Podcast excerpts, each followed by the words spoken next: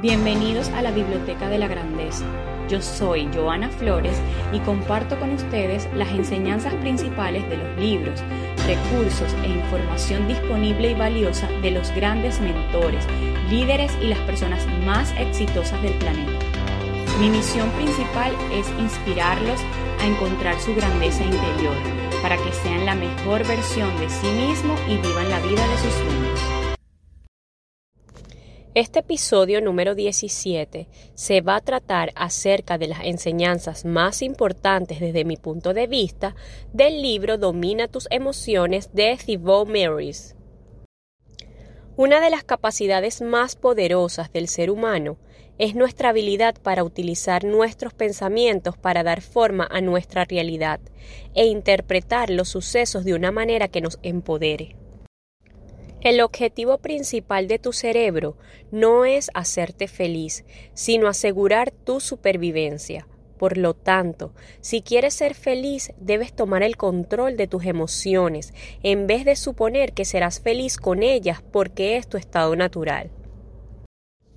Tu felicidad depende de tu actitud hacia la vida, no de lo que te ocurre.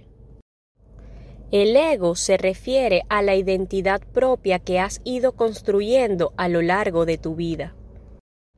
El ego se ha creado a partir de tus pensamientos y puesto que es una identidad creada por la mente, no tiene una realidad concreta. Los sucesos que te ocurren no tienen ningún significado en sí mismos, solo adquieren un significado a través de la interpretación que le das. También puedes aceptar hechos sobre ti según las opiniones de la gente. Es más, te identificas con tu nombre, tu edad, tu religión, tus creencias políticas o tu trabajo de una forma similar. La gente con menor nivel de conciencia ni siquiera sabe de la existencia del ego y en consecuencia vive subyugada por él. La gente altamente consciente puede ver a través del ego, entienden cómo funcionan las creencias y cómo el apego excesivo hacia un conjunto de creencias puede causar sufrimiento en su vida. Ten en cuenta que el ego no es ni bueno ni malo en sí mismo, solo es consecuencia de una falta de autoconciencia. Desaparece a medida que te das cuenta de que existe, puesto que el ego y la conciencia no pueden coexistir. Tu ego es una identidad egoísta que solo se preocupa de su propia supervivencia. Tiene su propio mecanismo de supervivencia y está dispuesto a hacer cualquier cosa para sobrevivir. Tu ego necesita una identidad para existir. La manera en la que logra una identidad es a través de la identificación con objetos, personas, ideas o creencias. Al ego le gusta identificarse con los bienes materiales. A tu ego le encanta fijarse en tu apariencia, ya que es con lo que te identificas más fácilmente. El ego también genera su sentido de identidad a partir de tu relación con los demás. Al ego solo le interesa que puedes conseguir de los demás. El ego crece cuando puedes utilizar a otras personas para reforzar su identidad. Los egos de algunos padres crean un fuerte vínculo y sentido de identificación con sus hijos. Esto se basa en la falsa creencia de que sus hijos son sus posesiones. Como resultado, intentan controlar las vidas de sus hijos y los usan para vivir la vida que a ellos le hubiera gustado vivir cuando eran más jóvenes. Esto se conoce como vivir indirectamente a través de tus hijos. La soledad no se cura con la compañía humana, la soledad se cura entrando en contacto con la realidad y entendiendo por qué no necesitamos a otro. Una vez que te das cuenta de que en realidad no necesitas a nadie, puedes empezar a disfrutar de la compañía de los demás. Puedes verlos como realmente son en vez de estar intentando conseguir algo de ellos. El ego utilizará cualquier creencia para reforzar su identidad, sin importar que sean creencias religiosas, políticas o metafísicas. Las principales características del ego. El ego tiende a equiparar tener con ser, y esta es la razón por la que el ego se identifica con los objetos. El ego vive en un mundo de comparaciones. A tu ego le gusta compararse con el ego de otros. Para el ego nada es suficiente, siempre quiere más, más fama, más posesiones, más reconocimiento. Para el ego, el valor de uno mismo suele depender de cómo te vean los demás.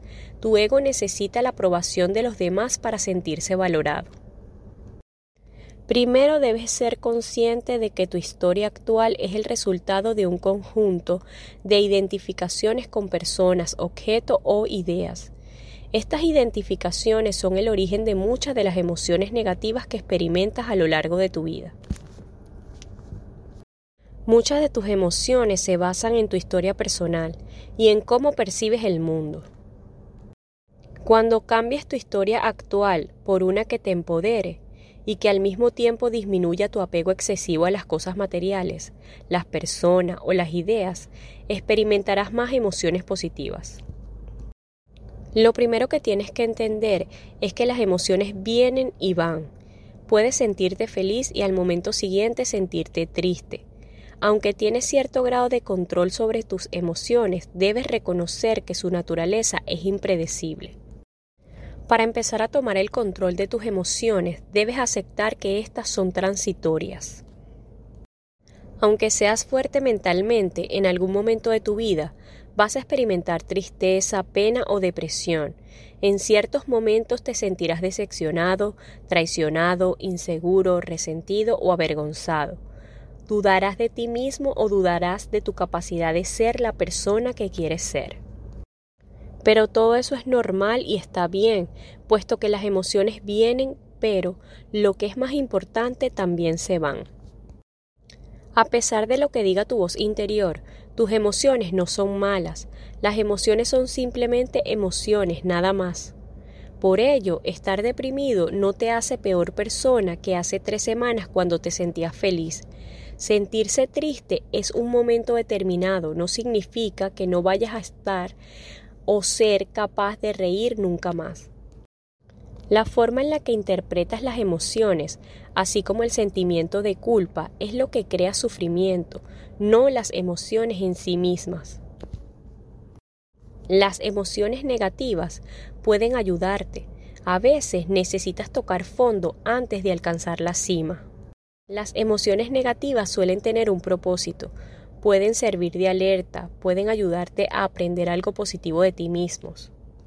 Si las miras en retrospectiva, puedes darte cuenta de que las emociones, incluso las negativas, juegan un papel en tu éxito. Tus emociones no están aquí para hacer tu vida más difícil, sino para decirte algo. Sin ellas no podrías crecer, Piensa en tus emociones negativas como el equivalente emocional del dolor físico. Aunque odies sentir dolor, es probable que estuvieras muerto si no fueras capaz de sentirlo. Las emociones te alertan sobre tu situación actual para que hagas algún cambio. Quizás necesitas dejar ir a ciertas personas, dejar tu trabajo o dejar atrás una historia que crea sufrimiento en tu vida. No importa cuán deprimido estés, cuánta pena estés experimentando o qué tan mal te sientas en un determinado momento, todo acaba pasando. Tus emociones vienen y van, tu depresión se irá, tu tristeza desaparecerá y tu enojo se desvanecerá.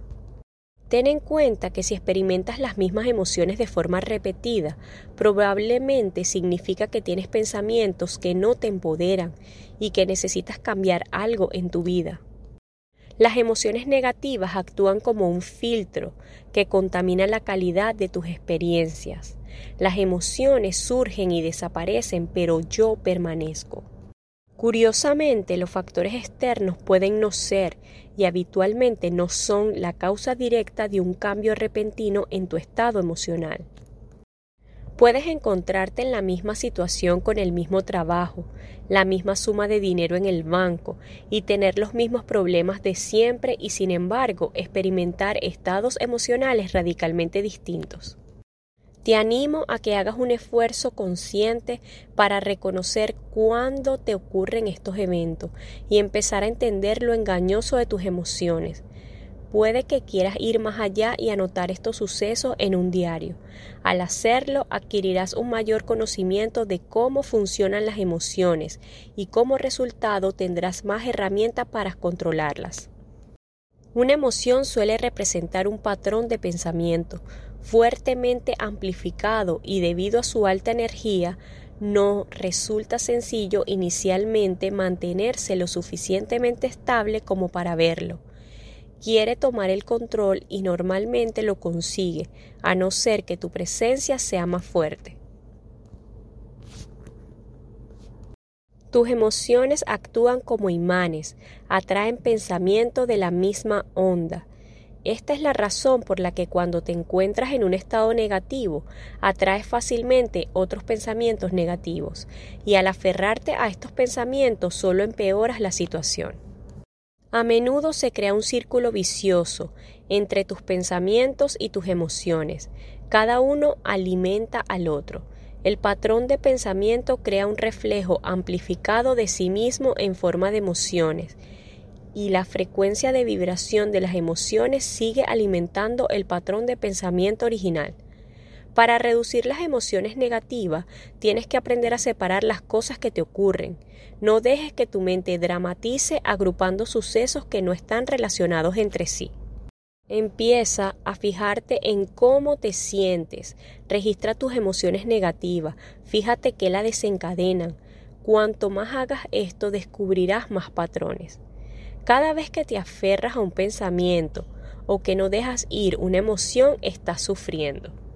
Las emociones negativas no son el problema, pero el sufrimiento mental que generas a partir de estas emociones sí lo es.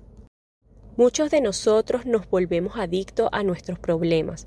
En vez de dejarlos marchar, nos quejamos, jugamos a ser las víctimas, culpamos a otras personas o hablamos sobre nuestros problemas sin hacer nada para solucionarlos. Para reducir este sufrimiento mental debemos renunciar a interpretar nuestras emociones de una forma negativa y que no nos está empoderando. Un problema solo existe cuando interpretas una determinada situación como un problema, si no el problema no existe. Tu mente opera según el famoso principio de la computación. Si lo que entra es basura, saldrá basura. Si te comportas, hablas y piensas como si estuvieras enfermo, al final vas a ponerte enfermo. Si te comportas, hablas y piensas bien, el resultado va a ser bueno. La mayoría de las emociones las generas tú mismo, surgen de tu manera de interpretar los pensamientos o los sucesos. Tu cuerpo, tu voz, la comida que comes o cuánto duermes también juegan un papel en determinar la calidad de tus emociones y por tanto la calidad de tu vida. La calidad de tu sueño y cuánto duermes afecta a tu estado emocional. Probablemente has experimentado los efectos secundarios de la falta de sueño en ti mismo. Quizás te has sentido malhumorado, incapaz de concentrarte, desanimado o has tenido problemas para controlar las emociones negativas. Nuestros cuerpos cambian nuestras mentes, nuestras mentes cambian nuestros comportamientos y nuestros comportamientos cambian nuestros resultados. Puedes cambiar la forma en la que te sientes simplemente modificando tu postura corporal o tu expresión facial. Es lo que alguna gente denomina fíngelo hasta que lo consigas. Por ejemplo, Puedes sonreír de una manera forzada para hacerte sentir más feliz y a la inversa puedes causar un impacto negativo en tu humor o incluso una depresión modificando tu postura corporal. Practicar ejercicio de forma regular mejora no solo nuestro físico y nuestra salud, sino también nuestro humor. Te conviertes en aquello en lo que estás pensando durante todo el día. Tus pensamientos definen quién eres y construyen tu realidad. Esta es la razón por la que debes canalizar tus pensamientos hacia lo que quieres, no hacia lo que no quieres. La clave del éxito reside en enfocar nuestra mente consciente en las cosas que deseamos, no en las cosas que tememos. Mientras meditas te vuelves consciente del flujo incesante de pensamiento que aparecen en tu mente. Con la práctica aprenderás a distanciarte de tus pensamientos, reduciendo su poder y su influencia. Como resultado, experimentarás menos emociones negativas y te sentirás más en paz contigo mismo.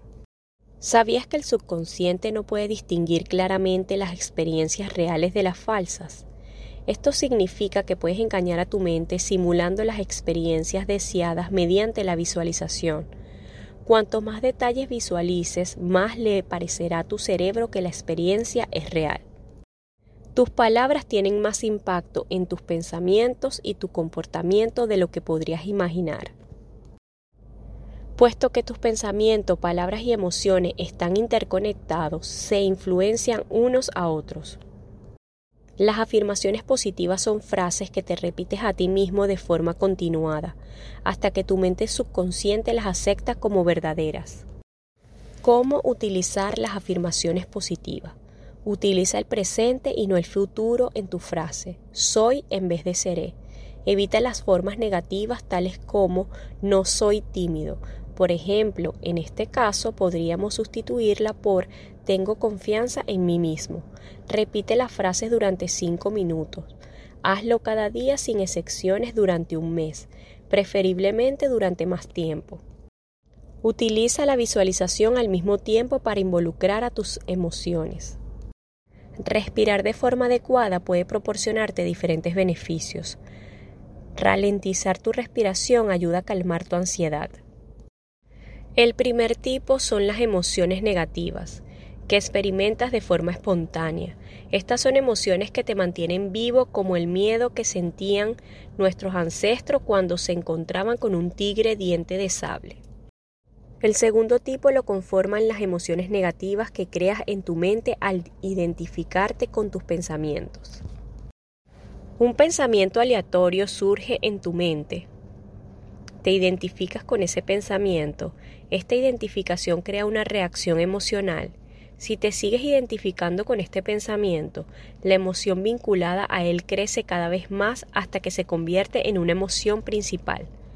Cuando le das espacio a tus pensamientos, se expanden y se convierten en puntos centrales para tu mente. Este simple proceso permite que pensamientos aparentemente inofensivos tomen el control de tu mente esta identificación con tus pensamientos y lo que es más importante, cómo decides interpretarlos, genera sufrimiento en tu vida. En conjunto, la interpretación, la identificación, la repetición permiten que las emociones crezcan. Las emociones negativas siempre son el resultado de tu interpretación de los hechos. Es por ello que dos personas diferentes pueden reaccionar de manera distinta al mismo suceso. Puede que una esté desolada mientras que la otra no le afecte. Dicho de forma resumida, para que aparezca una emoción negativa es necesario que añadas tu interpretación a un suceso determinado. El suceso en sí no es capaz de desencadenar emociones negativas sin tu consentimiento. Para que una emoción sobreviva a largo plazo, debe existir un proceso de identificación. Las emociones no pueden persistir a no ser que le prestes tu atención. Cuanto más te enfoques en tus emociones y te identifiques con ellas, más poderosas se volverán. Si sigues repitiendo el proceso, estás condicionando tu mente para que experimente estas emociones específicas positivas o negativas. Un estado o pensamiento no tiene poder para alterar tu estado emocional por sí mismo. Lo que genera las emociones es la manera en que eliges interpretar ese suceso o pensamiento. La felicidad es una elección que haces todos los días. Recuerda que lo que diferencia a la gente que tiene una vida feliz de aquellos que tienen una vida miserable suele ser cómo eligen interpretar sus vidas. Las emociones son solo emociones, no son tú, no son hechos y puedes liberarlas. El hecho es que tu subconsciente ya está programado para ayudarte a lidiar con la vida. Tu subconsciente se asegura de que no te olvides accidentalmente de respirar, mantiene tu corazón latiendo y regula tu temperatura corporal. Entre otras muchas cosas, no necesitas pensamientos adicionales para funcionar correctamente. Tampoco necesita almacenar emociones. Intenta entender que un pensamiento sobre una persona o sobre un suceso es solamente un pensamiento. El pensamiento es el que hace que te sientas de una manera en la que te sientes. Para cambiar la forma en que te sientes, intenta cambiar la manera en la que piensas. Eres aquello en lo que piensas la mayor parte del tiempo. Tus pensamientos activan ciertas emociones y estas emociones a su vez generan más pensamientos. Los pensamientos y las emociones se alimentan unos a otros. Los pensamientos generan emociones y las emociones dictan tus acciones y dan forma a tu realidad. Los seres humanos podemos utilizar nuestros pensamientos para realizar acciones y para volver visible lo invisible. Sin embargo, un pensamiento en sí mismo no es suficiente para que se materialicen actos o circunstancias. Tiene que ser alimentado con la energía en la forma de una emoción, una de las habilidades más importantes que tienes que dominar es tu capacidad de controlar tus pensamientos y tus emociones. La acción parece seguir al sentimiento, pero en realidad la acción y el sentimiento van juntos, y al regular la acción que se encuentra sobre el control más directo de la voluntad, podemos regular de forma indirecta el sentimiento que no lo está. Recuerda que las emociones desaparecerán con el tiempo debido a su naturaleza, es decir, salvo que las refuerces repitiendo la misma situación una y otra vez en tu mente. A veces para reducir las emociones negativas tan solo tienes que evitar ponerte en las situaciones que las generan. Las emociones te están enviando un mensaje, te están diciendo que tu interpretación actual de la realidad está sesgada. El problema nunca es la realidad, sino la forma en la que la interpretas. Nunca te olvides de que puedes encontrar propósito y alegría incluso en las peores situaciones. Los tiempos difíciles de nuestra vida suelen ser los sucesos que nos permiten crecer como personas. La autoconciencia es uno de los componentes más importantes de tu crecimiento personal. ¿Qué es la autoconciencia? Es tu capacidad para observar de manera objetiva tus pensamientos, emociones y comportamientos sin añadir tu propia interpretación o tu historia a ellos. No puedes cambiar una emoción si no notas su presencia. Esto es lo que nos referimos con ser consciente. Modelo de miedo versus amor. Durante el día puedes actuar por miedo o por amor. Actúas por miedo cuando tu objetivo es conseguir algo, ya sea la aprobación o la atención de otras personas, dinero o poder. Por otra parte, cuando actúas por amor, tu objetivo es ofrecer ya sea tu tiempo, dinero, amor o atención, puedes querer compartir y mejorar la vida de las personas a tu alrededor, no por tu propio interés, simplemente porque sí. Para dominar tus emociones, tienes que aprender a identificar si estás actuando por amor o por miedo. Sé consciente de esto y pregúntate qué puedes hacer para pasar del estado de quiero conseguir a quiero ofrecer. El primer paso para mejorar la forma en la que te sientes es ser más consciente de las emociones que experimentas de forma regular. Para tener claro qué emociones estás experimentando en tu vida diaria, te recomiendo anotar tus emociones por escrito durante una semana completa. Utiliza una libreta o una hoja para ello. Dedica un par de minutos cada día a apuntar cómo te sientes y valora tu ánimo en una escala del 1 al 10, siendo el 1 lo peor que puedes sentirte y el 10 lo mejor que puedes sentirte. Esto te ayudará a distanciarte de tus emociones, además te darás cuenta de que los altibajos son una parte normal de la vida. Sin importar si eres consciente de ello o no, millones de personas se sienten de la misma manera. El sentimiento de no ser lo suficientemente bueno, por sí mismo debe haber acabado con muchos más sueños que cualquier otro. La gente que siente que no es lo suficientemente buena tiende a tener una baja autoestima, se centra en aquello que hacen mal y filtran todo aquello que hacen bien. A estas personas les cuesta aceptar cumplidos. Nuestro amor por tener razón se acepta más que nuestro miedo a estar equivocados. Existen muchas razones concretas por las que te pones a la defensiva. La necesidad de defenderte surge de tu deseo de proteger tu historia o tu ego. Alguien ha mencionado algo que es cierto sobre ti y duele. Tu incapacidad para aceptar la verdad es la razón por la que te pones a la defensiva. Te han dicho algo que tú crees que es verdad y duele, porque lo que te han dicho confirma los pensamientos débiles que tienes sobre ti mismo. Alguien ha atacado directa o indirectamente una de tus creencias centrales y sientes la necesidad de defenderte. Cuanto más vinculado estés a este pensamiento, más fuerte será tu reacción emocional. Fíjate en qué situaciones te has sentido provocado. Cuando te sientes ofendido, pregúntate por qué. Al hacer esto aprenderás mucho sobre ti mismo. Serás capaz de dejar ir pensamientos que no te están siendo útiles y te darás cuenta de que la mayoría de las veces ni siquiera necesitas defenderte a ti mismo. En cada preocupación hay una oportunidad para una acción positiva. En cada mentira hay algo de verdad. Detrás de cada síntoma neurótico se encuentra el deseo mal dirigido de vivir de forma plena. El estrés es algo sobre lo que tienes cierto tipo de control y por lo tanto debes aceptar tu responsabilidad. Cuanto más aceptes tu responsabilidad, más capaz serás de reducirlo. La preocupación difiere del estrés en que no es el resultado de algo que experimentas en el presente, sino que se refiere a sucesos del pasado o hechos que podrían suceder en el futuro. La preocupación constante surge de intentar controlar los sucesos sobre los que no tenemos control. La mayoría de las veces la gente no se preocupa por ti o por lo que hagas. Aunque puede sonar triste, realmente es liberador.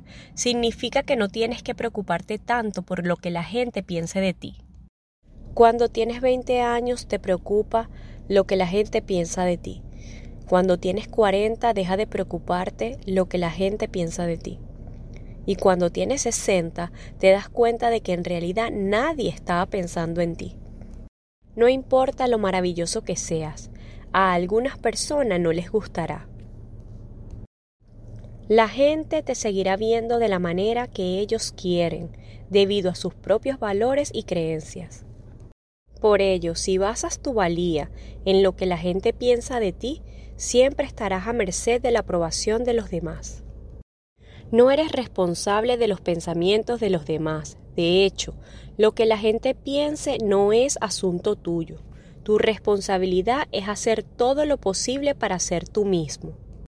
Aunque no podemos amar a nuestros enemigos, permitámonos al menos amarnos a nosotros mismos.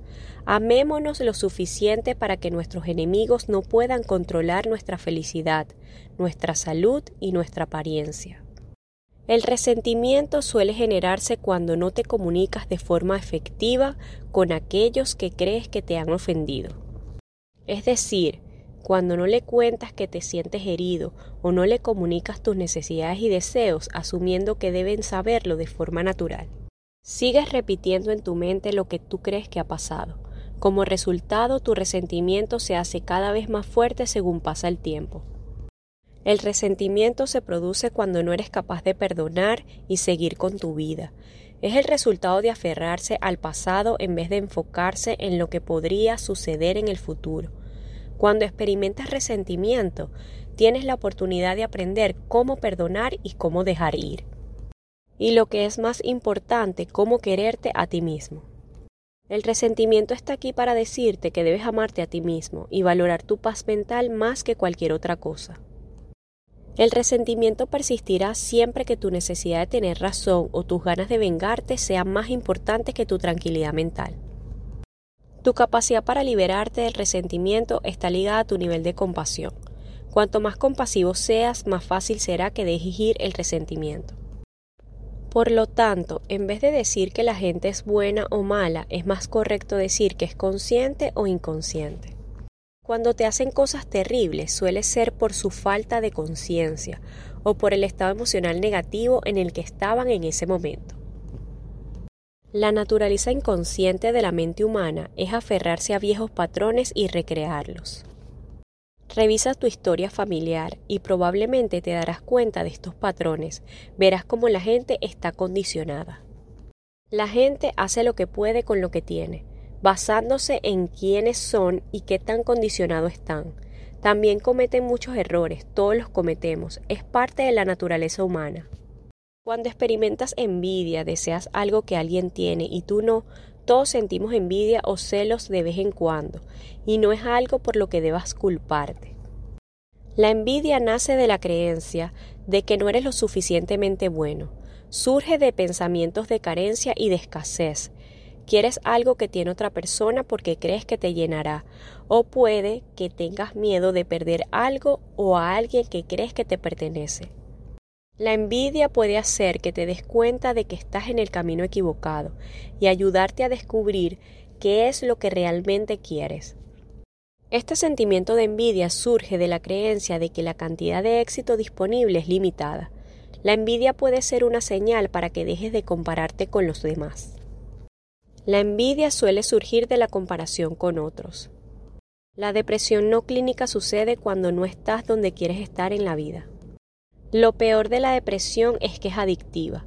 Empieza a resultar incómodo no estar deprimido, te sientes culpable por sentirte feliz.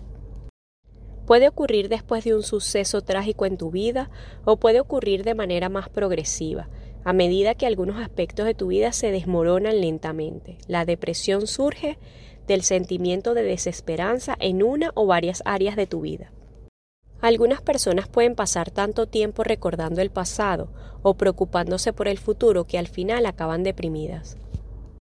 La depresión es un signo que debes distanciarte de tu mente, dejando ir tus preocupaciones sobre el pasado, futuro y tu interpretación de la situación actual, y reconectar con el presente puede ser una invitación poderosa para que dejes ir esa identidad a la que te has aferrado durante tantos años.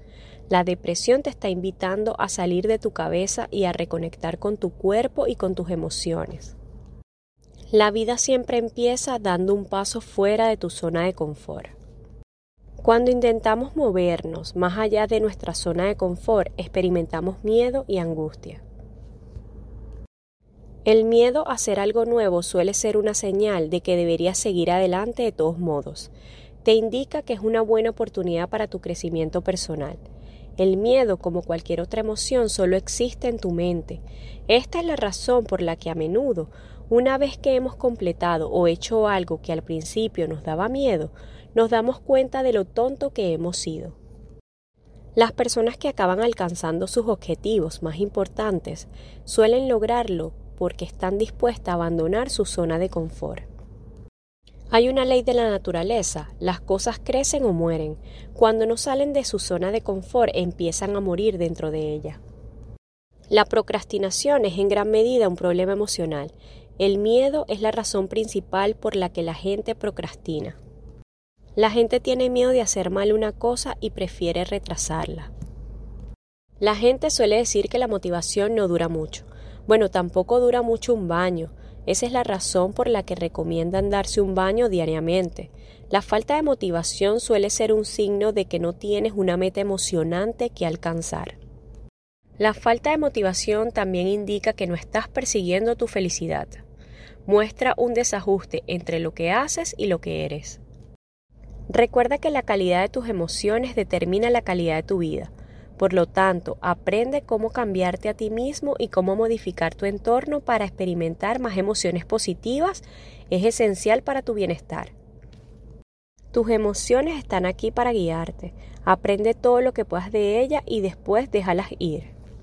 Haciendo una pausa de nuestro espacio, si estás en busca de los mejores servicios de limpieza residencial, comercial y postconstrucción en Miami, te recomiendo ampliamente que hayan All Cleaning Síguelo por todas sus redes sociales y plataformas como KG All Clean y llámalos al 305-423-1307.